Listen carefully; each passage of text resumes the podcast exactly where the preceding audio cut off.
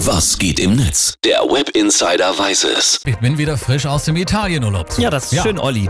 Hast du dich im Urlaub eigentlich mal gefragt, was die Italiener über dich als deutschen Touri denken? Über mich als Touri. Naja, Ja. manchmal frage ich mich das schon, aber so ein richtiges Ergebnis habe ich noch nicht. Im Internet scheint es jetzt nämlich Trend zu sein, Ja. meist von Amerikanern, äh, sich mit Deutschland und den Deutschen zu beschäftigen. Hier zum Beispiel auf YouTube.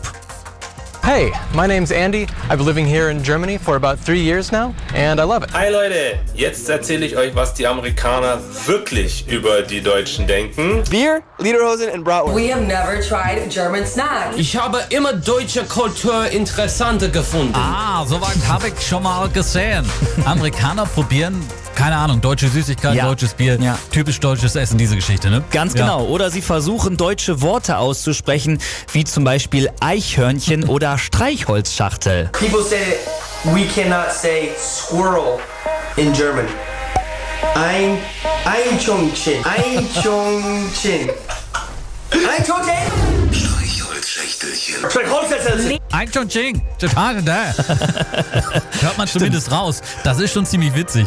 Ja, genau. Auf Twitter gibt es auch viele amerikanische User, die meist in Deutschland leben und ihre Erlebnisse in Deutschland mit den daheimgebliebenen teilen. Zum Beispiel Brian Azel, der schreibt, Deutsche befolgen Regeln, also alle Regeln. Ihr bleibt bei Rot an der Ampel stehen, ihr setzt euch auf die für euch vorgesehenen Plätze, ihr kauft auch noch eine Fahrkarte, wenn ihr locker schwarz fahren könntet. In anderen Ländern halten sie es da eher wie mit Jack Sparrow und verstehen die Regeln als Richtlinien, nicht in Deutschland. Ja, das kann ich nur bestätigen. Auch in Italien ist eine rote Ampel eben auch nicht dasselbe wie bei uns in Deutschland, ne? ganz klar. Ja, das glaube ich. Tommy Whalen schreibt, in meiner Firma in Deutschland habe ich einen Mitarbeiter, der Gundolf heißt. Ich habe noch nie einen so komischen Vornamen gehört und konnte mir einfach nicht merken, bis ein anderer Mitarbeiter mir erklärt hat, Gundolf, so würde Gandalf heißen, wenn Herr der Ringe ein deutsches Märchen wäre. Sehr gute Eselsbrücke. Ja. Mich würde auch mal interessieren, wer sich so Namen wie, wie, wie Nordburger, Ildefons oder, oder, oder Guntraut merken würde, oder? Ja, das wäre wirklich interessant. Und äh, Luke Romrick, der schreibt noch,